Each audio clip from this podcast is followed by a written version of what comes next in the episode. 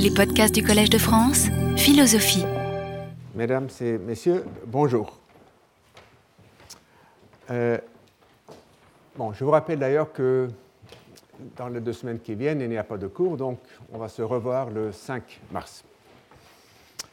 Euh, avant d'arriver à l'ordre du jour, comme d'habitude, je vous présente le plan revue.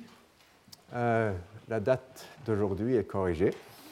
Euh, j'ai aussi fait un petit changement pour le cours du 9 avril. Je me suis décidé à choisir comme les deux exemples principaux empiriques de la négociation. D'une part, la négociation dans un couple de parents concernant la garde d'enfants lors d'un divorce, et d'autre part, comme prévu déjà, les négociations salariales. Euh, mais avant d'arriver à l'ordre du jour, c'est-à-dire euh, la discussion de la raison des intérêts et des passions, euh, je reprends en les creusant les idées de la semaine dernière que je n'ai pas pu complètement expliquer. Je vous ai proposé une distinction entre trois types de décisions, trois modes de décision, la décision ou les décisions sous le risque, euh, où les conséquences possibles et leurs probabilités sont connues, et dans lesquelles la source d'indétermination du choix, euh, c'est l'attitude euh, au risque, le goût du risque ou l'aversion au risque.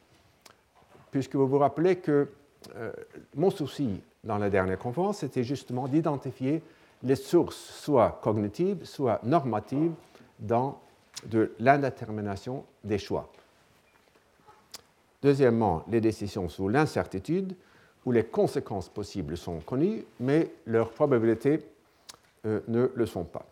Et dans ce cas, la source d'indétermination du choix euh, consiste dans le degré d'optimisme ou de pessimisme de l'agent, idée que je vais vous expliquer dans un petit instant.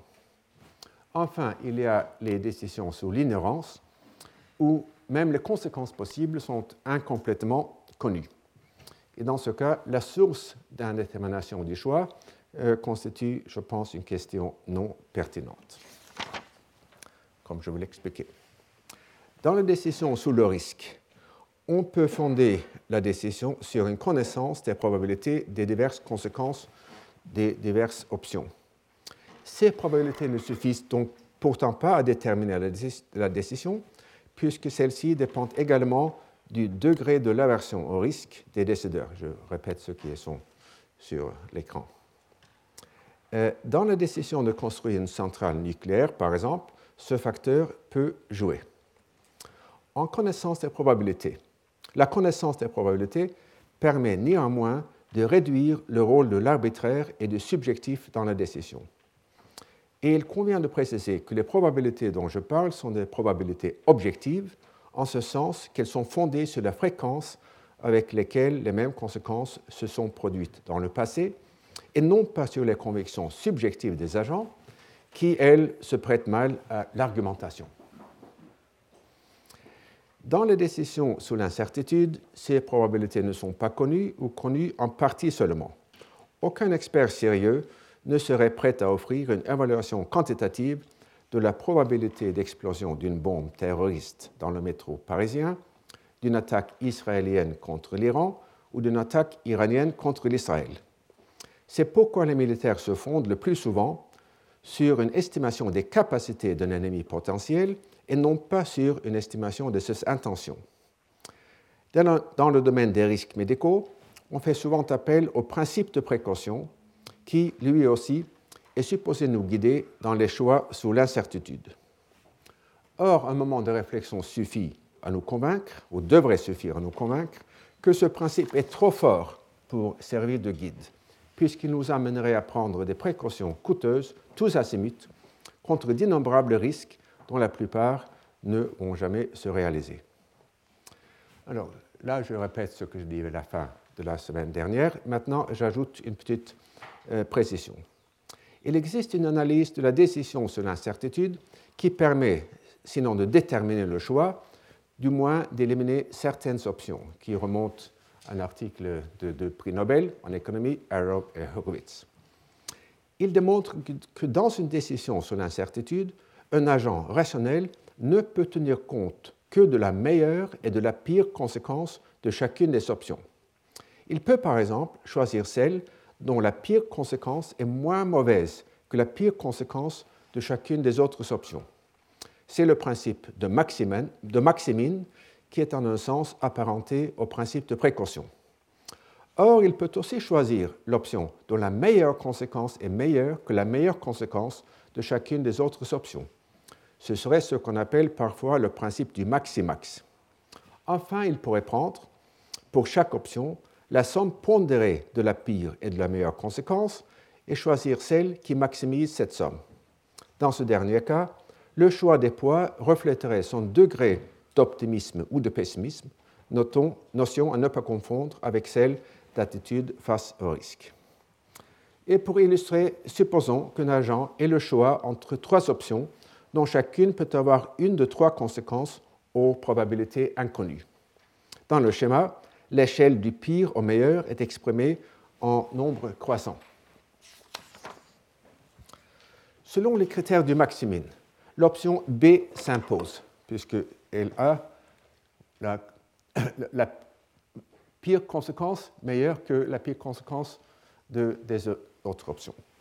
Selon l'option maximax, c'est l'option A qui s'impose puisque la meilleure conséquence de A est meilleure que la meilleure conséquence des deux autres. Supposons maintenant que l'agent accorde les poids P et 1 moins P aux meilleures et aux pires conséquences de, dans son évaluation. Une valeur élevée de P reflétant une attitude optimiste. L'agent accorderait alors les valeurs suivantes aux trois options.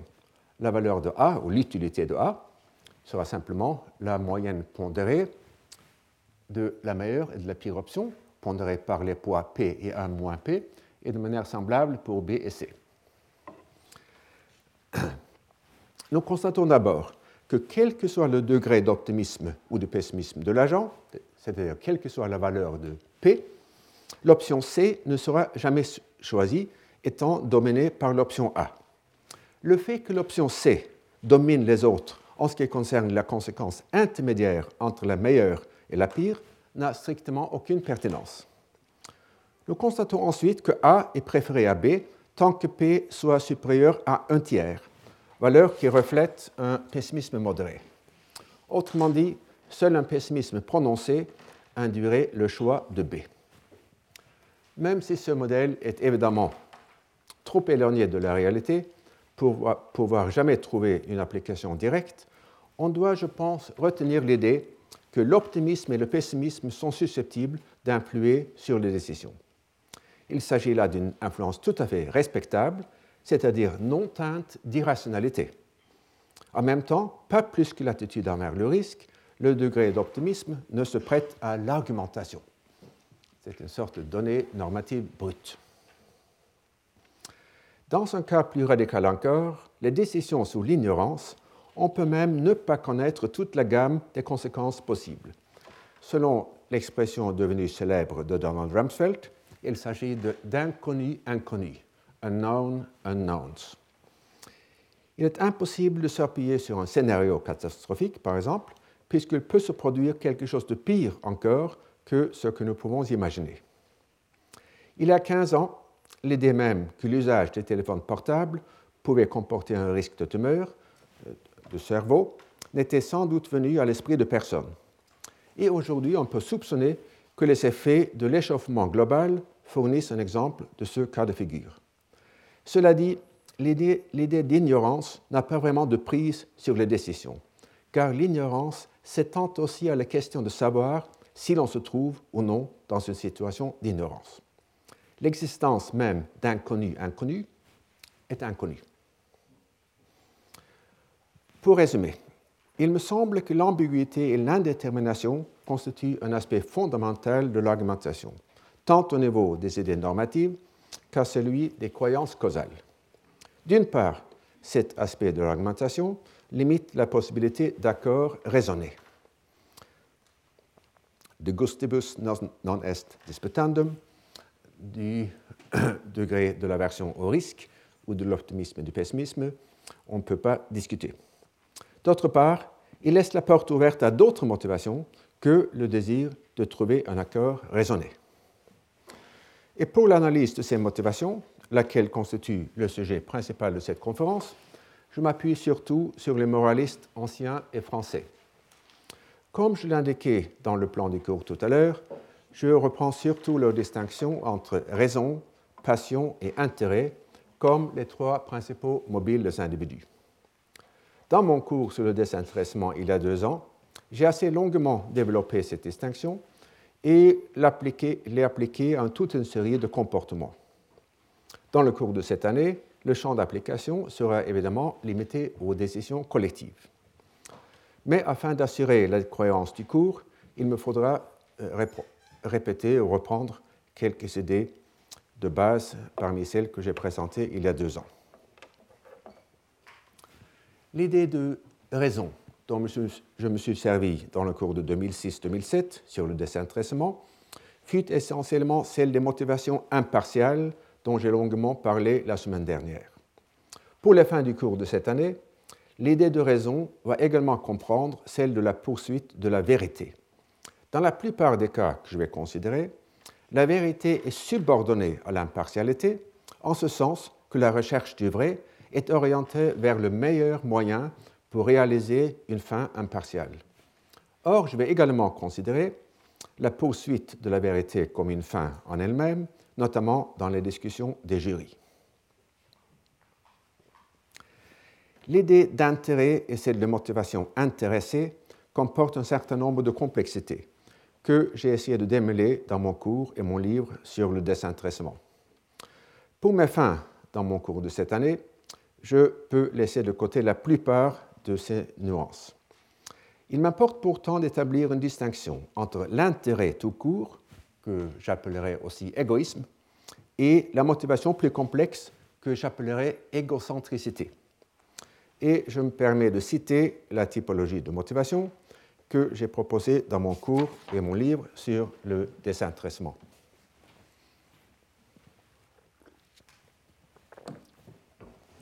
Donc, l'intérêt, l'égoïsme, on suppose qu'on sait ce que c'est à peu près. Puis, il a le souci désintéressé, l'altruisme, l'utilitarisme, l'équité, l'égalité, le quantisme de tous les jours et bien d'autres encore. Et je vous rappelle que la multiplicité de notions de désintéressement, d'impartialité, est une donnée euh, très importante pour ce cours euh, tout entier. Ensuite, il y a le souci externe du désintéressement, c'est-à-dire le souci d'apparaître aux yeux d'autrui comme étant mu par un vrai souci désintéressé. Et enfin, le souci interne du désintéressement, c'est-à-dire le souci d'apparaître à ses propres yeux, aux yeux de l'agent, comme étant mu par un souci désintéressé. Supposons pour l'instant un sujet qui soit mu par toutes ses motivations, sauf par la deuxième. Ce fut, je le pense, l'hypothèse principale des moralistes du XVIIe siècle, et notamment de la Rochefoucauld. On peut appeler égocentrique ce faisceau de motivation et en le distinguant de l'égoïsme le sujet égocentrique rapporte tout à lui-même. Autrui ne compte pour lui qu'en tant que source ou condition d'approbation. D'une part, le souci externe du désintéressement implique la présence d'autrui comme source d'approbation ou de désapprobation. D'autre part, le souci interne implique la présence d'autrui comme objet de la bienveillance de l'agent. Dans aucun des deux cas, le bien-être d'autrui ne constitue l'objet d'un vrai souci désintéressé. En vous priant de m'excuser de ce qui peut apparaître comme une orgie de distinction, je dois préciser que par le souci externe du désintéressement, j'entends un souci intrinsèque plutôt qu'instrumental. Je m'explique. Dans de, nombreuses, situations, il est dans l'intérêt de l'acteur de ne pas paraître comme étant mu par son intérêt. L'apparence du désintéressement est le moyen ou l'instrument de la poursuite de son intérêt. Selon la formule de La Rochefoucauld, la générosité est un industrieux emploi du désintéressement pour aller plutôt à un plus grand intérêt. Par contre, le souci externe et intrinsèque du désintéressement. Donc, vous vous rappelez, le souci externe de désintéressement euh, est essentiellement un souci euh, intrinsèque, euh, se manifeste lorsqu'un individu est prêt à faire le sacrifice de son intérêt afin de gagner l'admiration d'autrui ou de ne pas s'exposer à leur blâme.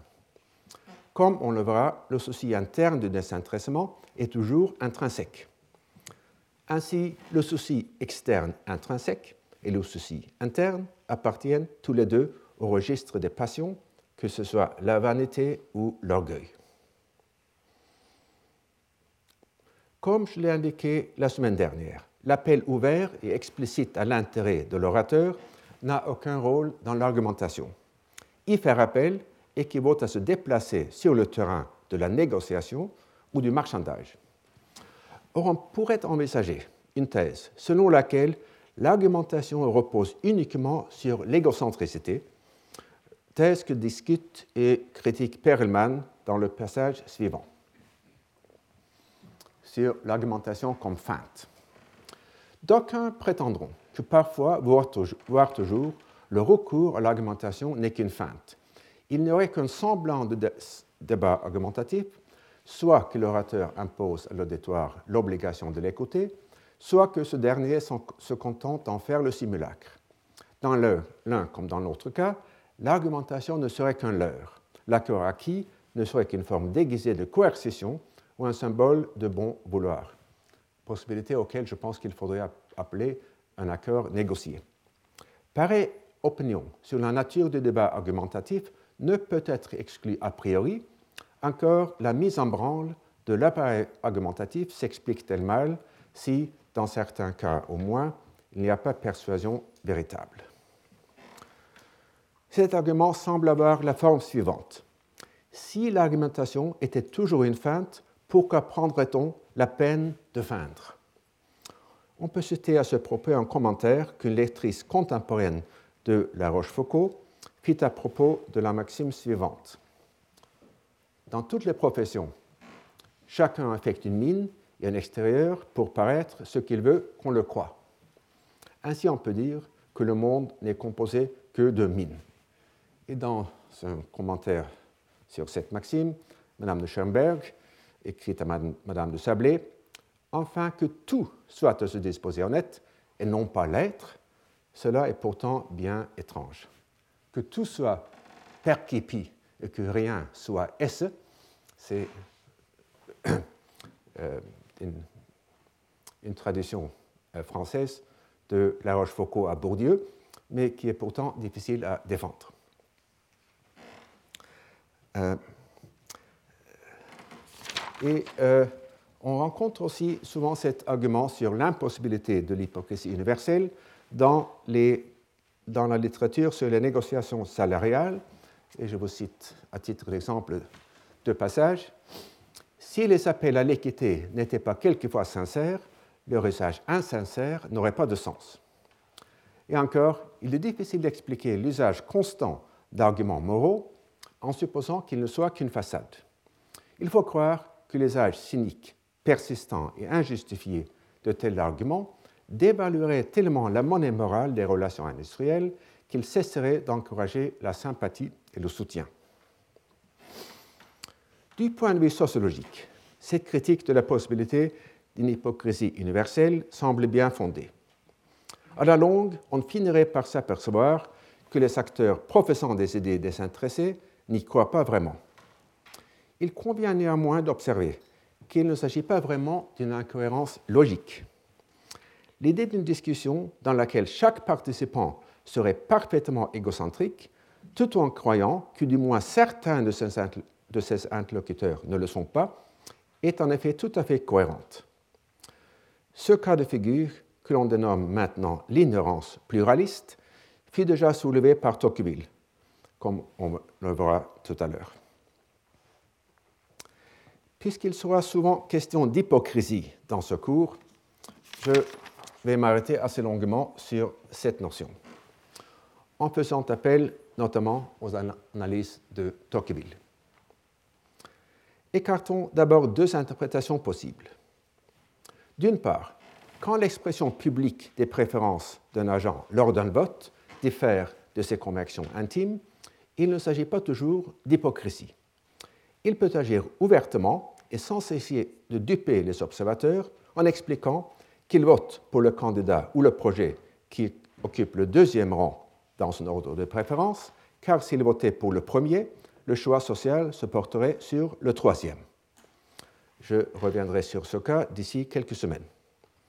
Ici, je voudrais seulement préciser que si le vote contre les préférences intimes de l'agent n'implique pas l'hypocrisie, il ne l'exclut pas non plus. Et là encore, on verra de nombreux exemples dans la suite du cours. D'autre part, il faut écarter le cas d'hypocrisie pathologique, dont la forme générale est la suivante. Ah. Chaque membre du groupe affirme en public la vérité de la proposition P ou la désirabilité du projet P, tout en n'y adhérant pas et tout, tout en sachant que personne d'autre n'y adhère non plus. Il est évident que de telles affirmations ne seraient faites partir d'une interaction horizontale dont le but est de persuader les interlocuteurs de l'orateur. En revanche, elles sont tout à fait susceptibles d'être imposées dans une interaction verticale entre les dirigeants politiques et leurs sujets. La phase gérontocratique de l'Union soviétique, décrite de manière inoubliable par Alexandre Senoviev, en offre un exemple parfait. Dans cette société, chaque citoyen devait affirmer à toute occasion possible, que ce soit à la réunion d'usine ou au comité de parents d'élèves, son enthousiasme inébranlable pour la réalisation du plan quinquennal ou sa haine éternelle pour l'ennemi de classe. Et la Chine, pendant la révolution culturelle, offrait un, aspect semblable. Seuls les intellectuels occidentaux, dont, bon, nombre des monstres sacrés français crurent au slogan absurde qui était propagé à l'époque par les dirigeants chinois. Il s'agissait de situations où tout le monde savait que l'orateur ne croyait pas ce qu'il disait, et pourtant, celui qui refusait de mentir en public était sévèrement puni. Selon les analyses de l'échec Kolakowski et de Václav Havel, cette pratique fut imposée par les autorités afin de démoraliser les citoyens et de saper leur volonté de résistance. À force de mentir en public à longueur d'année, ils finissaient par ne plus croire à rien et même à ne plus comprendre ce qu'était que croire. Par contre, l'hypocrisie présuppose l'existence d'une conviction, conviction, intime qu'il ne faut pas laisser percer.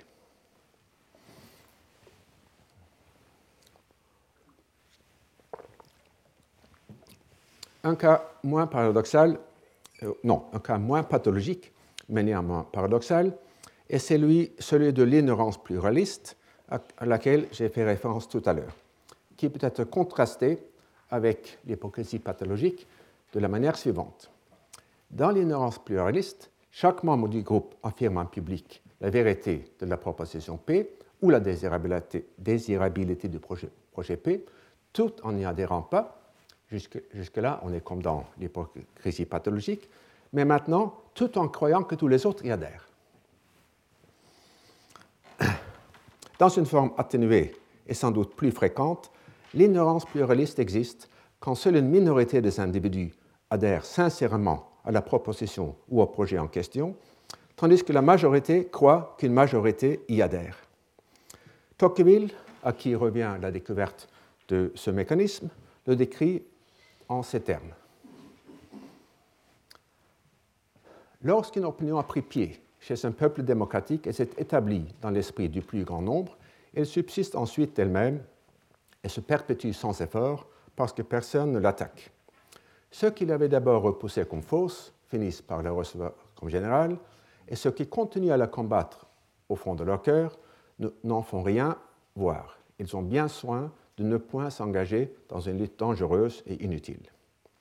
Il arrive quelquefois que le temps, les événements ou l'effort individuel et terres des intelligences finissent par ébranler, ébranler ou par détruire peu à peu une croyance sans qu'il en paraisse rien au dehors. On ne la combat point ouvertement. On ne se réunit point pour lui faire la guerre. Ces sectateurs la quittent un à un sans bruit, mais chaque jour quelques-uns l'abandonnent jusqu'à ce qu'enfin il ne soit plus partagé que par le petit nombre. En cet état, elle règne encore. Comme ces ennemis continuent à se taire, ou ne se communiquent qu'à dérober leurs pensées, ils sont eux-mêmes longtemps sans pouvoir s'assurer qu'une grande révolution s'est accomplie. Et dans le doute, ils demeurent immobiles. Ils s'observent et se taisent. La majorité ne croit plus, mais elle a encore l'air de croire, et ce même fantôme d'une opinion publique suffit pour glacer l'innovateur et le tenir dans le silence et le respect. Cette idée a été redécouverte en 1924 par Floyd Allport et joue maintenant un rôle important dans la psychologie euh, sociale.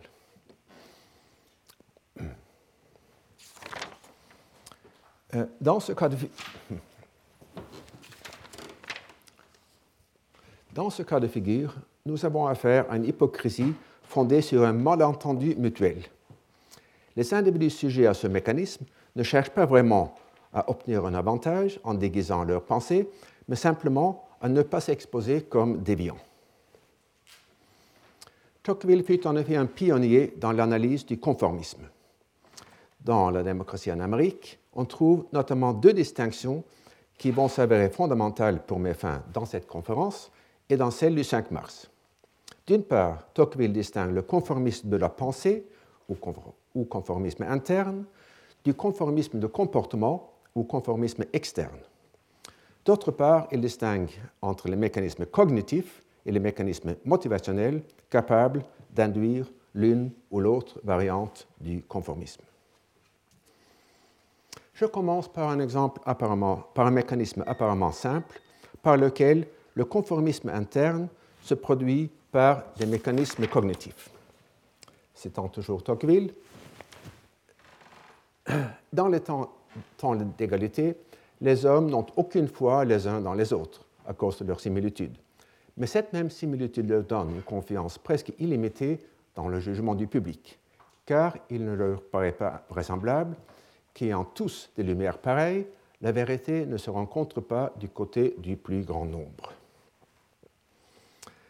Euh, il ne s'agit pas dans ce passage d'un individu qui arrive à une conclusion sur un sujet donné à la suite d'une discussion avec ses concitoyens. Il forme sa conclusion à partir du simple constat que la majorité exprime une certaine opinion et de la prémisse que la vérité se rencontre du côté du plus grand nombre. Il convient de considérer de plus près cette prémisse. La vérité se rencontre du côté du plus grand nombre. À ma connaissance, qui est imparfaite, Tocqueville ne connaissait pas le théorème de Condorcet, euh, le théorème du jury, selon lequel donne un sens précis à cette prémisse et précise les conditions dans lesquelles elle se vérifie. Puisqu'il s'agit d'une idée assez simple et intuitive, Tocqueville a très bien pu y arriver par lui-même. Il sera néanmoins utile de rappeler le théorème et ses conditions, à savoir si les membres d'un jury arrivent à leurs opinions indépendamment les uns des autres, et si chacun d'entre eux a plus de chances d'avoir raison que de s'en tromper, la probabilité que l'opinion majoritaire soit correcte accroît avec le nombre de jurys pour approcher 100% quand le nombre tend vers l'infini. Théorème qui a souvent été interprété comme appuyant euh, le régime démocratique. Euh, conclusion paradoxale, puisque l'autre achèvement de, Condorcet, euh, le paradoxe de vote, dans le sens inverse. En, laissant de côté les aspects techniques du théorème et en supposant un jury qui décide à la majorité simple, je vais distinguer quatre types idéaux de la prise de décision le vote simultané sans discussion préalable, la discussion suivie d'un vote, une cascade argumentative suivie d'un vote et une cascade sans argument. Terme qui seront expliqués tout à l'heure. Comme vous le verrez, c'est une typologie très stylisée, mais néanmoins utile, je pense, pour dégager les effets ou les effets possibles des différentes procédures. Le théorème de Condorcet présuppose le premier cas, un vote simultané sans discussion préalable. Dans ce cas, on n'aura ni les avantages ni les inconvénients qui se produisent dans les trois autres, dans les trois autres cas dans lesquels les jurys sont exposés aux opinions d'autrui. Chacun se forme une conclusion dont les prémices sont premièrement l'information qu'il partage avec les autres jurés, peut-être parce qu'ils ont tous entendu le même témoignage, et deuxièmement, son information privée et la perspective privée selon laquelle il évalue l'information partagée et privée. Euh, je donnerai des exemples de ces deux dernières catégories dans un instant. Mais donc, dans le cas des jurés indépendants, ils arrivent donc à leur conclusion à partir de l'information partagée, de leur information privée, de leur perspective privée, sans échange de vues. Dans une discussion, deuxième cas, chaque participant communique aux autres sa propre conclusion ainsi que son information privée et sa perspective privée. Pour illustrer l'idée d'information privée, on peut citer le film 12 hommes en colère, où l'un des jurés dans le film partage avec les autres sa connaissance spécialisée de la manière de manipuler un couteau à cran d'arrêt. Et pour illustrer celle des perspectives privées, je vous rappelle un, exemple que je donnais la semaine dernière ou avant-dernière. Pour expliquer un fait qui pourrait jouer en faveur de l'accusé, un juré peut faire valoir qu'il a laissé l'arme pour qu'on dise justement qu'il l'aurait caché si c'était lui le coupable. Il n'apporte pas un fait, un fait nouveau, mais une perspective sur les faits. Ainsi conçu, la discussion ne subvertit pas l'indépendance des opinions. L'échange d'informations et de perspectives, de perspectives privées, ne fait qu'élargir la base sur laquelle chaque juré fonde sa conclusion. Il faut donc croire que ce mode est supérieur au vote sans discussion préalable, du moins en ce sens que pour un nombre donné de jurés, leur chance d'arriver à la conclusion correcte est plus élevée.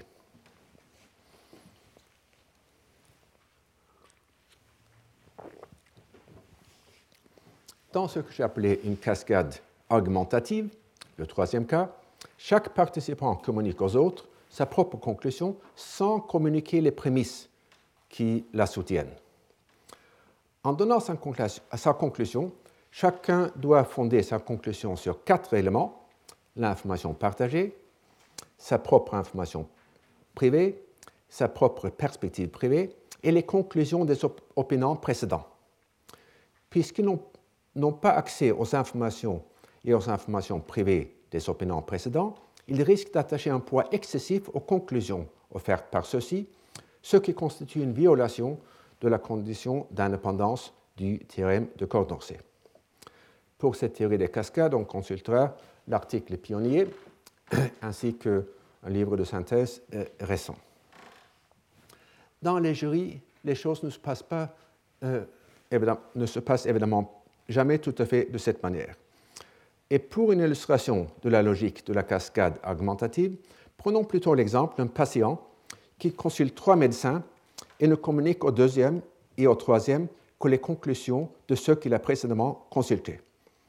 Et supposons, par exemple, que pour chacun, pour chacun des médecins, que s'il avait été le premier consulté, il serait arrivé au diagnostic suivant. Le premier aurait constaté 51% de probabilité d'une tumeur. Le second, s'il avait été consulté en premier, 40%. Et le troisième, en premier, 30%. Et supposons enfin que chaque médecin ne communique au patient et celui-ci aux autres médecins que le diagnostic qu'il juge le plus probable sans indiquer son degré de certitude. En apprenant le diagnostic diagnostic positif du premier médecin, le deuxième pourrait bien réviser son estimation à la hausse à 52%.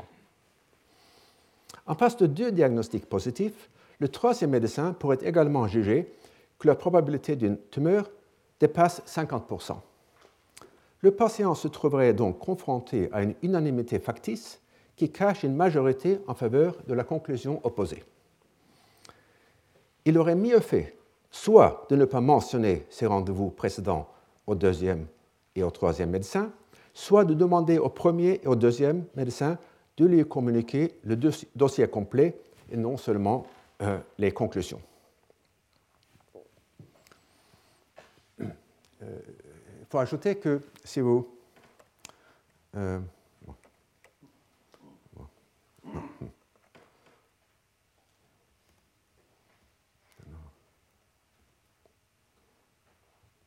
le titre du livre de Christophe Chamley, Rational Hertz, indique que cette formation, ce mode de formation de croyance est tout à fait rationnel. Étant donné ce que savent les médecins successifs, il est tout à fait rationnel de tenir compte non seulement de leur observation directe, privée, mais, mais également des conclusions atteintes par les médecins euh, précédemment euh, consultés. Donc il n'y a pas ici une question de croyance irrationnelle, mais simplement d'un mode euh, mal fonctionnant de formation de croyance. Et dans une cascade non augmentative, quatrième cas, tel qu'on l'observe dans le conformisme, l'information partagée, l'information privée et la perspective privée ne comptent pour rien. En formant sa conclusion, chacun s'aligne uniquement sur la conclusion de la majorité. Cette idée de conformisme pourrait pourtant sembler paradoxale ou incohérente, car se conformer n'est-ce pas se rapporter à une opinion qui n'est pas elle-même issue du conformisme? Sinon, ne tourne-t-on pas en cercle? C'est pourtant cette idée que propose Tocqueville. Dans cette idée de qu'on pourrait appeler le conformisme réciproque. Le public a donc, chez les peuples démocratiques, une puissance singulière dont les nations aristocratiques ne pouvaient même pas concevoir l'idée. Il ne persuade pas ses croyances, c'est-à-dire il ne transmet pas ses croyances par la persuasion, il les impose, il les fait pénétrer dans les âmes par une sorte de pression immense de l'esprit de tous sur l'intelligence de chacun. Et c'est cette phrase que j'ai euh, soulignée qui constitue la la paradoxe.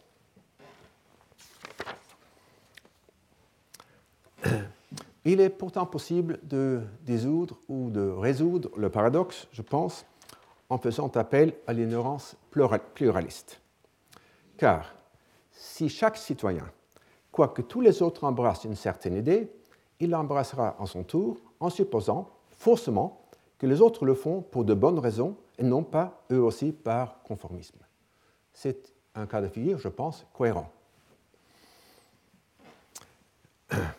Lorsque le conformisme est induit, bon, euh, donc, je, conclue sur, là sur les mécanismes cognitifs pour passer aux mécanismes motivationnels euh, susceptibles de produire le conformisme.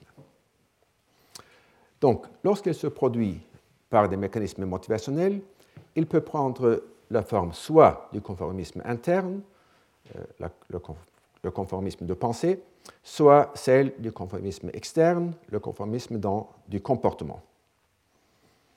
Et dans le texte suivant, Tocqueville semble affirmer la première idée, le conformisme de pensée. Sous le gouvernement absolu d'un seul, le despotisme, pour arriver à l'âme, frappait grossièrement le corps, et l'âme, échappant à ses coups, s'élevait glorieuse au-dessus de lui. Mais dans les républiques démocratiques, ce n'est point ainsi que procède la tyrannie. La tyrannie, laisse le corps et va droit à l'âme. Ailleurs, Tocqueville élabore, cette idée de, des manières suivantes. Je sais que parmi les Américains, les lois politiques sont telles que la majorité y régit souverainement la société, ce qui accroît beaucoup l'empire qu'elle y, exerce naturellement sur l'intelligence. Car il n'y a rien de plus familier à l'homme que de reconnaître une sagesse supérieure dans celui qui l'opprime. Et encore, quand un peuple a un État social-démocratique, c'est-à-dire qu'il n'existe plus dans son sein de caste ni de classe, et que tous les citoyens y sont à peu près égaux, en lumière et en bien, l'esprit humain chemine en sens contraire de ce que l'on observe dans un régime aristocratique. Les hommes se ressemblent, et de plus, ils souffrent en quelque sorte de ne pas se ressembler.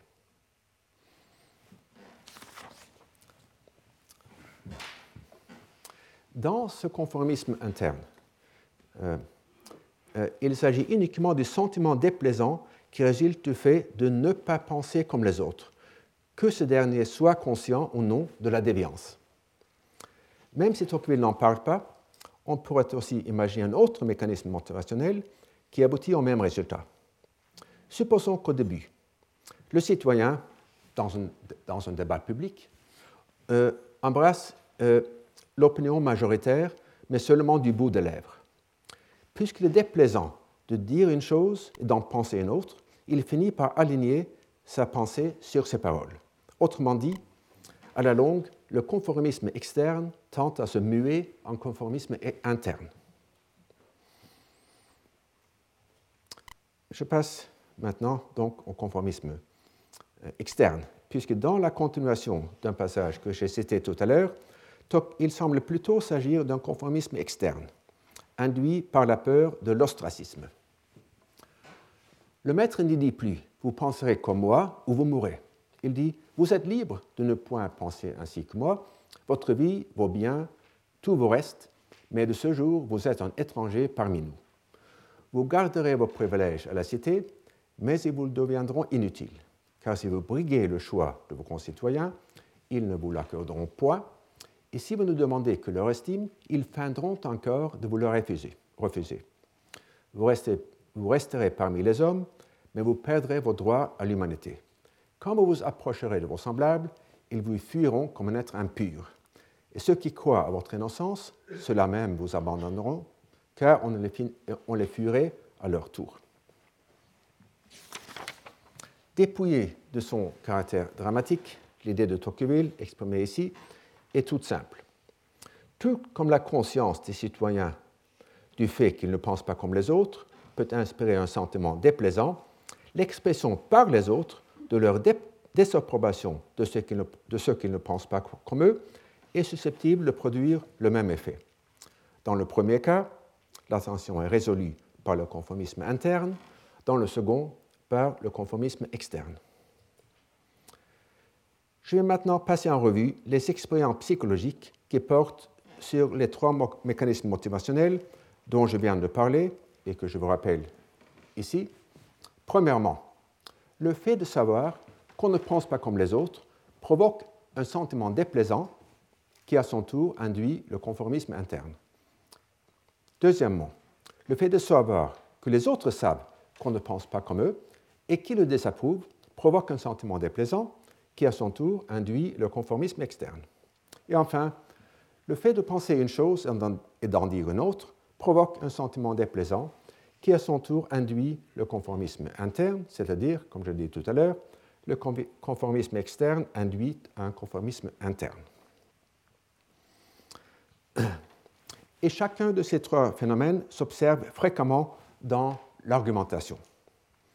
Ainsi, quand à la suite d'un désaccord et de la discussion, et de la discussion qu'il provoque, on observe une tendance au consensus. La raison ne se trouve pas toujours dans la force des arguments de la majorité. La raison du consensus peut se trouver donc dans ces euh, mécanismes causaux qui n'ont rien à voir avec la force logique ou factuelle ou normative des arguments. Ce que j'appelais le sentiment déplaisant correspond en gros à ce que les psychologues appellent dissonance cognitive. Et les tendances euh, que j'ai citées correspondent à la réduction de cette dissonance. Pour les deux premiers cas, je vais considérer les, les expériences classiques de Solomon Ash. Même si elles datent d'avant la proposition en 1957 par Léon Festinger de la théorie de la dissonance cognitive, les résultats observés par Ash cadrent très bien avec cette théorie. Ensuite, je vais considérer des expériences de Festinger qui portent sur le troisième cas. Dans les expériences remarquables de H, on présente au sujet ces deux cartons. En les informant que l'une des trois lignes du carton de droite est de longueur égale à la ligne du carton de gauche. Pour, 90, pour 99% des observateurs non biaisés, c'est la ligne 2, comme j'espère que vous le constatez. Il en va autrement pour les observateurs biaisés par le conformisme, comme on va le voir maintenant.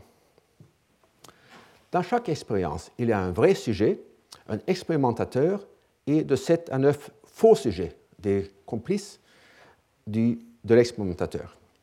En présence de tous les sujets, vrais ou faux, on demande à chacun d'entre eux de dire laquelle des trois lignes de droite lui paraît être égale en longueur à la ligne de gauche. On commence par les faux sujets, qui soit affirment tous que c'est la ligne 1, soit affirment tous que c'est la ligne 3. Quand vient le tour du vrai sujet, il reprend dans un peu près un tiers des cas, 36%, dans certaines expériences, que la, la réponse que viennent de faire les complices. Donc, si les complices ont dit unanimement que c'est la ligne 3 qui est égale en longueur à cette ligne-là, dans un tiers des cas, le vrai sujet euh, reprend cette même euh, affirmation. H pensait que l'effet se produit parce que le sujet prend les autres comme des références cognitives. Selon les mots de Tocqueville, la vérité serait du côté du plus grand nombre. Or, un résultat obtenu par la suite jette un doute sur cette interprétation cognitive. On a trouvé en effet que même si le conformisme se produit également lorsque le sujet doit répondre, de manière anonyme, il est moins fréquent dans ce cas que lorsqu'il répond en présence des complices.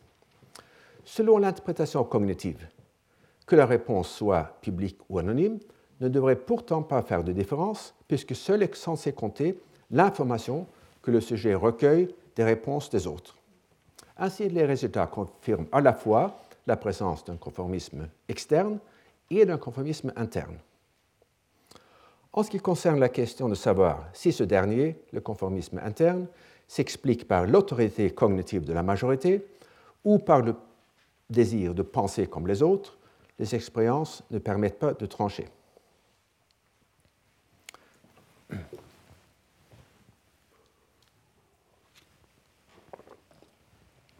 Je vous rappelle la troisième euh, source euh, du conformisme. Le fait de penser une chose et d'en dire une autre provoque un sentiment déplaisant qui, à son tour, induit le conformisme interne. Festinger et son équipe ont conduit une série remarquable d'expériences qui vérifient le bien fondé, dans certaines conditions, de cette hypothèse. Dans une expérience typique, On demande d'abord au sujet d'exprimer leur opinion sur un sujet donné, comme l'acceptabilité normative de l'interruption volontaire de grossesse, dont je, vous ai déjà parlé. Puis on leur demande d'écrire un essai qui expose et défend l'opinion qui est contraire à la leur.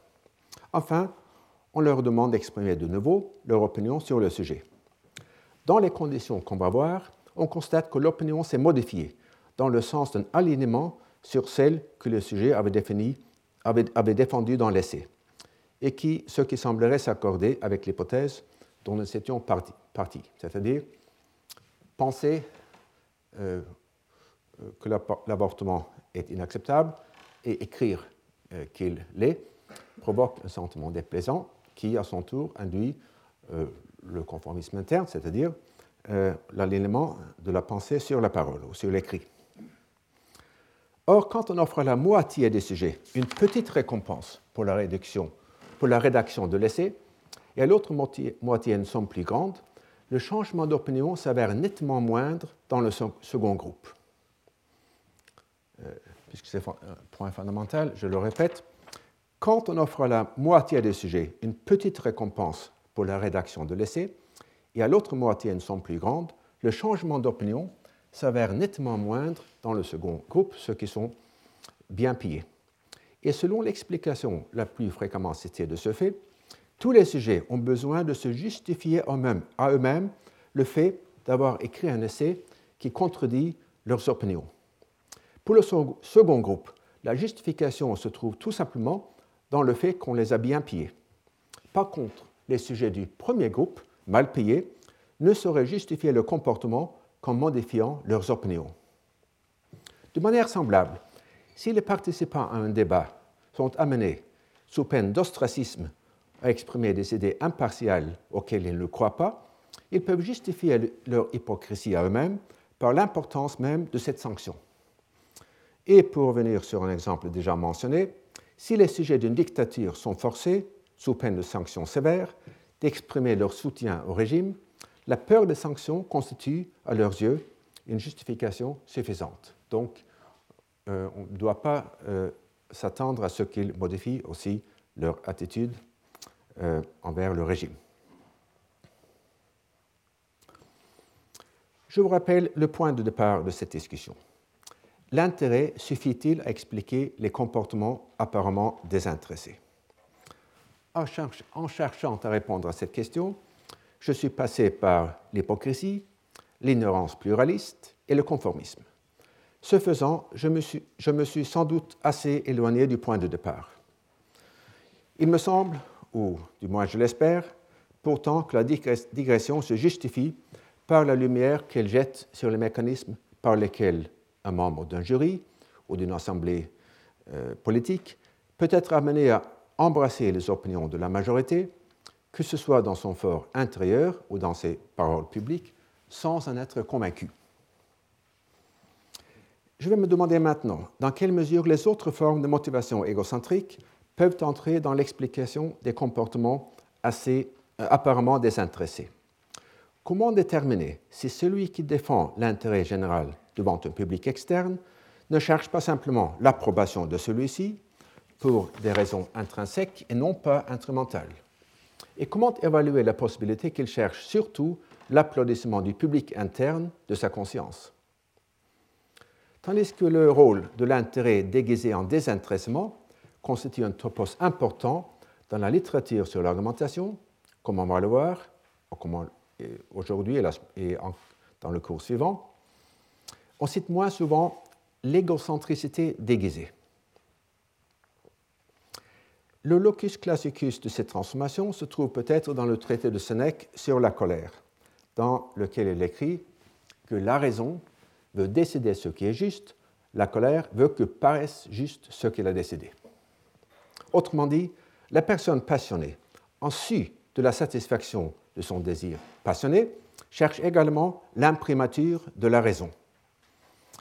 Notons l'ambiguïté de l'expression paraisse juste dont le complément d'objet indirect peut être soit un spectateur externe, soit le public interne. Et par la suite, je n'insisterai pas le plus souvent sur la distinction entre les deux publics, entre l'hypocrisie et la duperie de soi-même, car bien que claire et nette dans la théorie, cette distinction est souvent difficile à opérer dans la pratique. Pour illustrer ce cas de figure, je prendrai l'exemple de l'épression française après l'occupation allemande, et notamment, notamment les condamnations pour l'indignité nationale entraînant la peine de la dégradation nationale consistant en la perte de droits civils et politiques. La loi établissant ce crime, ainsi que la peine correspondante, était appliquée de manière rétroactive, ce qui a donné lieu à l'époque à des objections violentes et continue de le faire je vous renvoie sur ce, sujet à un article très instructif et détaillé, dont pourtant je ne partage pas toutes les conclusions. Afin de comprendre le problème, on va d'abord le situer dans son contexte. À la Libération, les Français, ou une grande partie d'entre eux, se donnèrent deux buts dont la, dont la compatibilité était loin d'être évidente. D'une part, ils désiraient imposer des peines sévères non seulement aux collaborateurs actifs avec les Allemands, mais également à ceux qui avaient, par exemple, tenu des propos défaitistes ou exprimé des, ou des paroles euh, antisémites. D'autre part, les Français désiraient respecter au maximum le principe de l'état de droit afin de ne pas imiter les pratiques illégales sans foi ni loi des Allemands et de, Vichy. Comme le dirait Václav Havel, 45 ans plus tard, il fallait montrer que nous ne sommes pas comme eux. Sans doute y avait-il des voix pour affirmer que les Allemands n'avaient pas à se plaindre si on leur faisait ce qu'ils avaient fait aux Français, mais celles-ci étaient minoritaires. Le désir de punir avait sans aucun doute une racine passionnelle, du moins en partie. La nature précise des passions en question est difficile à démêler. Colère de la part des victimes, indignation spontanée de la part de certains observateurs, honte transmuée en indignation chez d'autres. Quoi qu'il en soit, le caractère émotionnel des demandes de justice ne fait pas de doute. On peut notamment, notamment citer le fait révélateur que l'intensité de ces demandes diminue avec le temps, ce qui caractérise justement les réactions émotionnelles. En même temps, comme le dit Sénèque, les Français voulaient que paraissent justes les actions qui leur étaient suggérées par leur passion. Or, les délits mineurs auxquels j'ai fait référence tout à l'heure n'étaient pas punissables par les lois en force en juin 1940. Afin de les punir, on pouvait choisir l'une des deux voies suivantes, chacune contraire au principe de l'égalité. Ou bien on pouvait fonder l'accusation sur une interprétation large ou extensive des lois en force en 1940, ce qui serait revenu à une justice par analogie. On se serait dit en quelque sorte, puisque cet acte doit évidemment être puni, cherchons une loi sous laquelle on peut, avec une certaine plausibilité, le subsumer. Ou bien on pouvait adopter une loi rétroactive. En France, la loi du 28 août 1944 établissant le crime d'indignité nationale était rétroactive. Mais comme on le verra tout à l'heure, on pouvait même suivre les deux voies en même temps, l'interprétation élargie aussi bien que la rétroactivité. Ce problème qui s'est posé dans tous les territoires qui avaient été occupés par les Allemands pendant la Deuxième Guerre mondiale a trouvé des solutions différentes selon les pays. En Belgique, on a choisi la voie de l'interprétation élargie, tandis que dans la plupart des autres pays, on a choisi la voie rétroactive. Dans certains de ces derniers, notamment au Danemark et en Hongrie, le caractère rétroactif fut admis ouvertement et sans hypocrisie. En Norvège et en France, on a eu recours à un subterfuge compliqué. Dans ces deux pays, on a cité le principe généralement, généralement admis que la rétroactivité est acceptable quand l'effet en est d'adoucir la peine par rapport à ce qu'elle aurait été si on avait jugé l'acte en question selon les lois en vigueur au temps où il fut commis. D'autre part, on a fait valoir que juger les actes de collaboration comme des actes de trahison entraînerait des peines disproportionnées. À partir de ces deux prémices, on a conclu que les lois rétroactives n'enfreignaient pas le principe de l'égalité.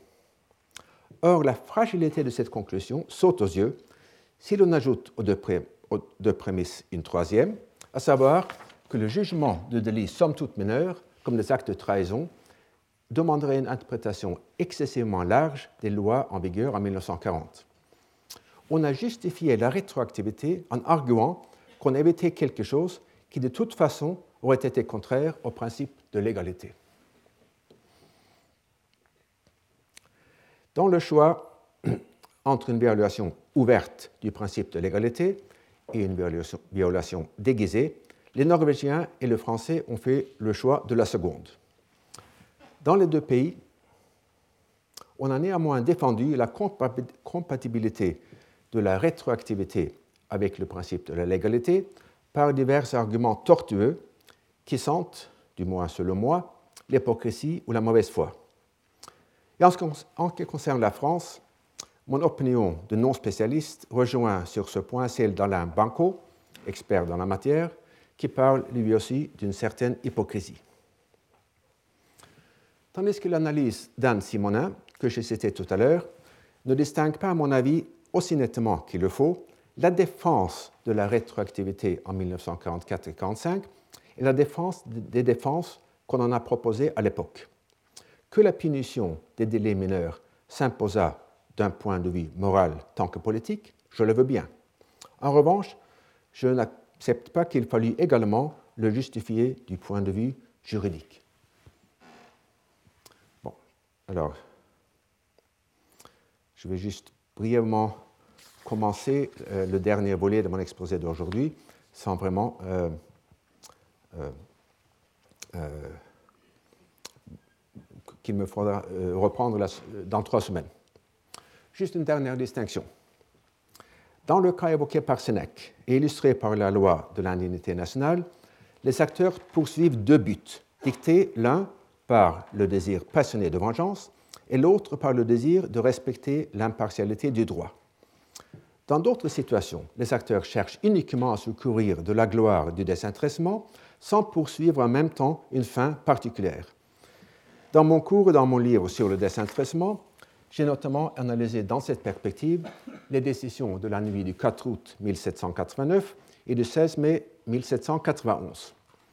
Et sans reprendre le détail de la discussion, je porterai, d'ici trois semaines, à votre attention, quelques textes qui portent sur ces séances célèbres. Bon, bonnes vacances et je vous remercie de votre attention. Retrouvez tous les podcasts du Collège de France sur www.collège-de-france.fr.